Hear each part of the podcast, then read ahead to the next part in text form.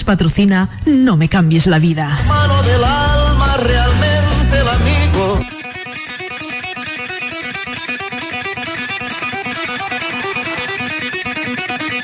Pues con este ritmazo de ACDC comenzamos, ya estamos aquí, ya es lunes, son las 12 y 34. Hoy nos hemos adelantado un minutito en el tiempo de la mañana de este lunes, octavo programa de esta segunda temporada de No me cambies la vida.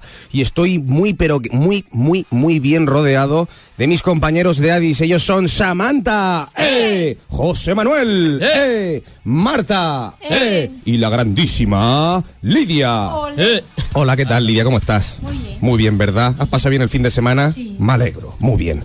Este programa está patrocinado por Viveros Coral. En Viveros Coral somos uno de los viveros más conocidos dentro del ámbito de la jardinería, ya que contamos con más de 30.000 metros cuadrados de invernaderos dotados de las más altas tecnologías y donde un personal en constante formación se especializa en el cultivo de gran variedad de plantas durante todo el año. Nos encontrarás en Carretera Nacional 340, kilómetro 680, Orihuela, Alicante. Viveros Coral. Coral. Muy bien, muy bien, muy bien ensayado. Eh, no que, uy, uy, qué rimazo me está metiendo Mónica en el cuerpo ahora mismo. Seguimos con ACDC. Eh, no quiero que se me pase, antes de entrar en el meollo de la cuestión, de conocer a la invitada que tenemos hoy. Y es comentar los puntos de venta. Sabéis que la semana pasada presentamos el calendario solidario de Addis 2020 y quiero comentaros en dónde, dónde podéis eh, adquirirlos. Pues se pueden adquirir de momento, aunque se irán ampliando, en el Centro de Mayores Virgen de Monserrate de Orihuela, en el Centro de Día de Addis, en la calle Miguel Hernández de Orihuela, en el Centro Especial de Empleo de Benejúzar, en el Campus de los Desamparados de la Universidad Miguel Hernández y en Viveros Coral. Por tan solo 5 euritos podéis colaborar con Addis. Venga, animaos chicos. Y ahora sí que sí, vamos a dar, vamos a conocer a la invitada que tenemos hoy. Seguimos con esta serie de invitados eh, políticos que tenemos. Sabéis que el próximo 10 de noviembre tenemos una cita con la fiesta de la democracia. La semana pasada tuvimos a Juan Ignacio López Paz eh, por parte de Ciudadanos y hoy ¿a quién tenemos, José Manuel? Eva Ortiz Vilella nació en la pedanía oriolana de Sapartonet el día 16 de octubre de 1975. Comenzó su carrera política como militante del Partido Popular. Ocupó en el año 2003 su primer cargo de responsabilidad como primera tendiente de alcalde y concejala del Ayuntamiento de Orihuela. Entre los años 2011 y 2014 fue eurodiputada. Actualmente es diputada de las Cortes Valencianas, secretaria general del Partido Popular de la Comunidad Valenciana. Pues muchísimas gracias, Eva, por estar aquí. ¿Qué tal? ¿Cómo estás? Gracias a vosotros por la invitación. Qué maravilla tener a alguien de San Bartolomé en las altas esferas de la política española. Eh, ¿Comenzamos ya a conocerla? Pues, Samantha, adelante. Primera pregunta. Buenos días, Eva. Buenos días, Samantha. ¿Qué es la jodería política? Bueno, en la, en la política siempre hay una gran parte buena y otra que es menos buena. Y lo que más me atrajo es la posibilidad de poder hacer cosas para los demás, de que al final tu trabajo, tu dedicación o las decisiones que tomas las veas eh, representadas en algún eh, colegio para los niños, en alguna situación que pueda favorecer a cualquier colectivo, sobre todo en, el municipio en el que yo vivo y resido, que es donde empecé la política, era lo que más me, me atraía. Eh, yo siempre he estado en asociaciones de fiestas o en colectivos en los que eh, con tu día a día y con tu tiempo libre apoyabas determinadas situaciones. Y creía que donde mejor lo podía canalizar para los demás era a través de la política. ¿Fuiste delegada de clase? Sí. que por ahí, ahí es donde se Ahí es empieza donde se realmente. empieza realmente. Samantha, siguiente pregunta. ¿Cómo compaginas tu vida personal con la profesional? Esta pregunta es muy buena y además es muy complicado el compaginar la vida personal con la laboral. Yo creo que a todos, en cualquiera de los trabajos hoy en día, pues el tema de la conciliación es muy importante y hay que, ya en la parte política tenemos que regularlo mejor para que eso sea más fácil tanto para vuestros padres como para cualquiera de nosotros. Yo tengo una hija de 17 años que ha empezado en la universidad y va a estudiar enfermería. Y yo lo que le digo siempre desde pequeña, ya tenía seis meses cuando yo empecé en política. Era muy pequeñita, siempre ha vivido con una madre dedicada a esto y le restamos mucho tiempo a la familia. Yo siempre le digo que nosotras tenemos tiempo de calidad, no de cantidad. Entonces el tiempo que dedico a mi hija, sobre todo, también a mis padres y a mis hermanos y, y hermanas y sobrinos, pero sobre todo a mi hija, eh, apago el móvil, lo dejo fuera y lo dedico a mi hija. Vamos a, vamos a hacer, no he recordado al principio del programa eh, que tenemos un número de contacto a través de WhatsApp, es el 669-850443, repito, 669-850443, y a través de este número pues nos podéis mandar vuestros mensajes o una pregunta para nuestra invitada. Eh, José Manuel, ¿le atacamos? Vamos allá. ¿Cuál ha sido el reto más grande de tu carrera política? Bueno, el reto más grande es no fallarle a la gente que me quiere y la gente que espera que le pueda resolver problemas en su día a día, que tus decisiones al final le causen algo positivo y les den momentos de felicidad. Y luego a nivel personal para mí fue complicado el tener que irme a Bruselas a hablar en inglés y desarrollarme de otra manera de la noche a la mañana profesionalmente y dejar aquí a, a la familia. Pero eh, al final de todo se aprende y me ha reforzado personal y profesionalmente. Siguiente pregunta, José Manuel. Si pudieras, Perdón. No pasa nada. Si pudieras deshacer alguna decisión, ¿cuál sería? Yo creo que ninguna, porque de todas se ha aprendido. De lo que más se aprende es de las veces que te equivocas y que además eres consciente que te has equivocado, pides disculpas y continúas. O sea que probablemente ninguna cambiaría, porque si no, hoy en día no lo hubiera aprendido. Maravilloso, Marta, vamos adelante. Hasta ahora, hasta ahora las preguntas, mm, he de serte sincero, han sido un poquito suaves. Vamos a apretarte un poquito más. Vamos allá, Marta.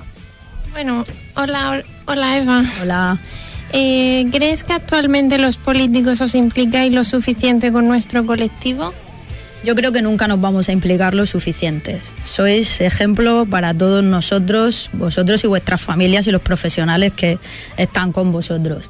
Y es eh, muy necesario esa sensibilidad para con un colectivo como el vuestro. Nunca será suficiente lo que hagamos, porque siempre vais a necesitar y de justicia tendríais que tener mucho más. No hablo ya solo de una parte económica que es fundamental, sino de una parte afectiva y de que también os incluyamos en todas nuestras decisiones y no nos olvidemos de vosotros nunca. Siguiente pregunta, Marta. ¿Qué te parece la actual ley de dependencia y en qué la mejoraría tu partido? La ley de dependencia actual, eh, en la teoría, quedaba muy bien, pero en la práctica, como casi todas las leyes, tienen que ir eh, revisándose para ir adaptándose a lo que es la realidad vuestra. El 50% eh, de la parte económica la tienen que asumir las comunidades autónomas. No es eh, bueno el retraso que está habiendo en, en esa parte que tiene que venir del Estado a la comunidad autónoma y por tanto ese retraso a 35.000 personas que hoy en día se ven afectadas y que sus familias y el colectivo y los profesionales están sufriendo el retraso económico y por tanto ellos no dejan de cuidaros a vosotros, por tanto los gobiernos y las instituciones no deben de retrasarse en sus responsabilidades. Yo revisaría para adaptar a la realidad la ley, siempre hay que hacerlo con todas y con vosotros todavía más. Y la parte económica, si hay retraso, que sean otras cosas que no son de primera necesidad. Lo vuestro tiene que ser prioritario. Vamos a hacer un inciso. Mónica, tenemos una pregunta ya que nos han lanzado a través del WhatsApp. ¿La leemos? Sí, buenos días, Eva. Eh, me gustaría hacerle una pregunta a Eva. ¿Vais a tomar medidas para que las empresas contraten a personal con diversidad funcional o contraten servicios de centros especiales de empleo? Pues espérate un momentito, ¿la has escuchado la Yo no- yo no he pregunta? escuchado nada. vamos a hacer una cosa porque no hemos conectado, no hemos conectado el audio. Se la vamos a repetir de nuevo. Claro que sí. Que nos gustaría preguntarte, Eva, eh, si vais a tomar medidas para que las empresas contraten a personal con diversidad funcional o contraten servicios de centros especiales de empleo. Un saludo y deciros que me encanta el enfoque del programa. Adis, que sois grandísimos. Por cierto, yo ya tengo mi calendario. Muy bien, muchas gracias por la pregunta. Por supuesto que tenemos que, eh, aquí hay una cuestión siempre de pedagogía y de concienciación con todos, con todos los aspectos de la vida y especialmente con este colectivo tan sensible. Todas las empresas, eh, no solo de la comunidad ni de la comarca, sino del mundo, tendrían que tener entre sus trabajadores gente con diversidad funcional, porque seguro que ayudaría muchísimo a, a ser sensibles con cualquiera de vuestras necesidades. Por tanto, por supuesto que estamos haciendo y nunca es suficiente mucha pedagogía y pedimos continuamente que sean incluidos eh, compañeros como los que estáis aquí, que sois fantásticos en, en- en empresas de todo tipo. Muy bien, Lidia, lanzamos la primera pregunta que tienes. El, par- el Partido Popular aplicaría medidas para que podamos tener menos dificultades para encontrar el trabajo. Muy bien, Lidia. Muchas gracias, Lidia, por tu pregunta. Eh, sí, en parte eh, la respuesta anterior me viene a, a, colación con la pregunta que tú me haces. Los empresarios autónomos y personas que están contratando a gente para trabajar debería de ser obligatorio que tuviera eh, personas con diversidad funcional. Ayudaría muchísimo eh, en el día a día de esa empresa y sobre todo en la concienciación para luego poder ayudaros en otras cuestiones que son muy necesarias. Así que sí, rotundamente sí y lo seguiremos haciendo. Y programas como estos, que además eh, luego se escuchan y que le daremos publicidad, ayudan a que la gente sepa que sois gente muy grande. Muchísimas gracias, Eva. José Manuel, vamos a lanzarle esa tercera pregunta. Buenos días. ¿Eh? Que se llama muy decir buenos días. Ah, pues dilo ahora. Buenos días. Muy buenos días, José Manuel. ¿Crees que se debería controlar más a los centros empe- especiales de empleo para evitar que se conviertan estos centros de explotación de personas con discapacidad como ya ha ocurrido? Todo lo que es dinero público tiene que tener un especial control porque es dinero de todos, sale del bolsillo de todos, no es de los dirigentes políticos, da igual del signo que sea. Por tanto, no tenemos derecho a no usarlo y utilizarlo bien. Por tanto, control siempre. Eh, yo no puedo entender cómo hay gente que puede llegar a explotar o extralimitarse con nadie, con ningún trabajador, pero mucho menos con gente tan entrañable y cariñosa y, y profesional como vosotros. Por tanto, eh, el control máximo y también digo, si alguien hace eso, espero que la ley ca caiga sobre ellos sin ningún tipo de contemplaciones. Ahora vamos con una pregunta que la verdad que me parece bastante interesante y te la va a realizar Lidia. Vamos allá, Lidia. ¿Qué, qué opinión tiene tu partido con respecto a que pueda votar? Yo estoy encantada de que eso sea así. De hecho, sabéis que tengo entre mis mejores amigas a la madre de Israel, un compañero vuestro de Addis. Y me parece de justicia que podáis ejercer vuestros derechos y entre ellos el derecho al voto. Absolutamente de acuerdo. Vamos con la pregunta del millón que le estamos realizando a todos los políticos. Lidia, se la hacemos. Tu última pregunta. ¿Por qué votar al Partido Popular el próximo 10 de noviembre? Bueno, ahí podríamos estar todo el día, pero no os voy a aburrir con una campaña electoral. Pues después extenderse seré- lo que quieras, tenemos tiempo. seré eh, directa como, como suelo ser. El Partido Popular ya ha sacado a, a este país de la crisis en un momento muy complicado, en una legislatura eh, en la que iban a rescatarnos desde, desde Bruselas. Por tanto, creemos que estamos preparados para tomar decisiones complicadas como las que ahora se pueden abrir en un futuro porque también empieza a aparecer problemas eh, en cuanto a la situación global económica de la Unión Europea y del resto de países. Queremos de verdad ayudar a gente como vosotros para que cada día esté mejor representada, mejor incorporada en las empresas y sobre todo que no hayan retrasos como actualmente pasa para pagar a los centros de empleo donde hay más de 7.000 profesionales que en este momento están pasando dificultades y que la administración no puede ser tan lenta. Creemos que podemos ayudar en el día a día con la bajada de impuestos para que todos los profesionales que trabajan y así como cualquiera de nuestras familias, el dinero que, que gana lo tenga en su bolsillo y no esté en las administraciones, porque cada uno es más fácil que decida dónde quiere que vaya. Por tanto, bajada masiva de impuestos. Y para que todos vosotros, sobre todo los colectivos que necesitáis más atención de las administraciones, no tengáis retrasos en la aplicación de la ley de dependencia, por ejemplo. Mientras que te llega, te están poniendo ahora mismo unos cascos para que escuches porque nos ha llegado otra pregunta a través del WhatsApp, pero te quiero preguntar antes eh, sobre la vida, el papel de la mujer en la vida política. Eres una mujer oriolana, además de San Bartolomé, pero que ha llegado a las altas esferas. ¿Cómo ha sido este camino desde el punto de vista femenino? Bueno, pues alguna anécdota me, he encontrado en el camino. Yo, yo tengo que decir que eh, empecé con 26 años, una mujer joven en puestos de responsabilidad, pues chocaba un poco, llamaba la atención. De hecho, recuerdo en el ayuntamiento de Orihuela que llegó un empresario importante y pensaba que era la secretaria de la concejal de urbanismo. Cuando, cuando llegó a saludarme me dice, no, vengo a tener una cita con la señora Eva Ortiz y le dije, pues aquí la tiene usted.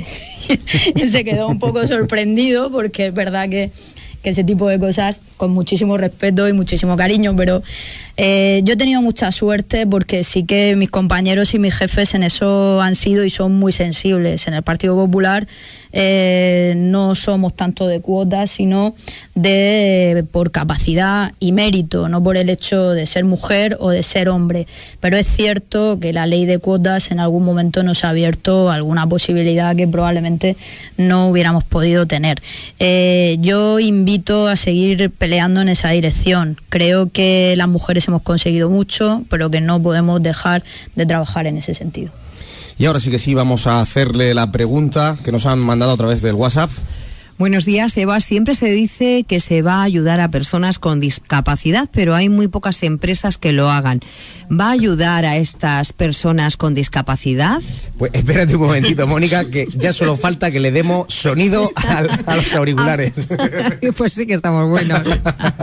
Estas cosas son las que dan viveza a la radio, hombre. Pues la verdad que sí. Bueno, pues parece ser que... Seguimos, si no... espera, espera un segundico, voy a arrimarme yo. Es que quiero los cascos de él y no sé cómo decírselo. es una buena fórmula. Le paso yo los cascos y ya está, ya arreglado. A ver. Bueno, pues Sí, buenos, días de nuevo, aquí. Eva. Siempre se dice que se va a ayudar a personas con discapacidad, pero hay muy pocas empresas que lo hagan. Eh, ¿Va a ayudar a esas personas con discapacidad? Preguntan. Sí, mu- muchas gracias Mónica y a la persona que, que pregunte. Mm, Yo creo que hay que hacer una campaña y una labor de pedagogía y yo me brindo desde aquí para hacer esa campaña y esa labor de pedagogía con otros compañeros y empezar a hacerlo eh, sitio a sitio, en asociaciones empresariales, cámaras de comercio y fíjese, voy a empezar por llevar los calendarios de Adis, que ya me he reservado 100 para llevarme a Valencia y venderlos al resto de compañeros, también lo voy a hacer con el sector empresarial. Y les contaré la magnífica entrevista que me estáis haciendo y la grandísima labor de los profesionales y familiares que hay detrás de este colectivo. Pues muchísimas gracias, Eva. Me hubiera encantado escuchar qué es lo que te han preguntado, pero como no tenía los cascos, no pasa nada porque a posteriori podremos ver esta entrevista íntegra a través de YouTube. ¿Cómo, cómo es? eh, recuérdame cómo es eh, la página de en la que lo podemos ver. Infoadis RTV, pues ahí podéis ver la entrevista en vídeo. Eh, muchísimas gracias por conocer, por dejarte, por dejar que te conozcamos, Eva. La semana que viene tendremos, será el turno del Partido Socialista, todavía no tenemos al candidato, no lo, no lo vamos a anunciar, lo iremos anunciando a través de las redes sociales. Y, y nada, muchísimas gracias por estar aquí. Yo quiero daros las gracias a vosotros y me brindo y os pediría que me usarais y que nos usarais para llevar vuestro proyecto, vuestra imagen, lo que necesitéis y vuestras eh, críticas o peticiones a cualquier sitio que corresponda. Estoy a vuestra disposición. Recojo el guante de lo que estás Sí, diciendo, sí, sí, ¿eh? lo claro, claro, claro. Pues hasta aquí este octavo programa de No me cambien la vida. Nos vemos el lunes que viene a las 12.35 puntuales en Radio Sureste Cope, en la 88.3. Hasta la semana que viene. Adiós. Empezaré por contarte un secreto de una familia que respira paz, donde los niños nunca se hacen viejos, jamás.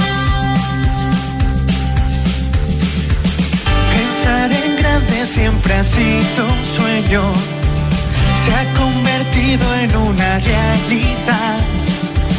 El niño grande hasta el más pequeño crecerá. Así que corre, vuela, grita,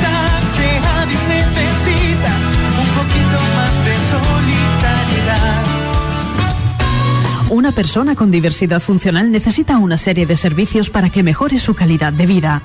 En ADIS trabajamos por la integración, la visualización y los recursos necesarios para que nuestros hijos tengan su lugar en la sociedad. Contamos con un centro de atención temprana, un centro de día y un centro especial de empleo. Ofrecemos programas formativos de cualificación básica, hostelería diversa, apoyo terapéutico y ocio. ADIS ha patrocinado No me cambies la vida.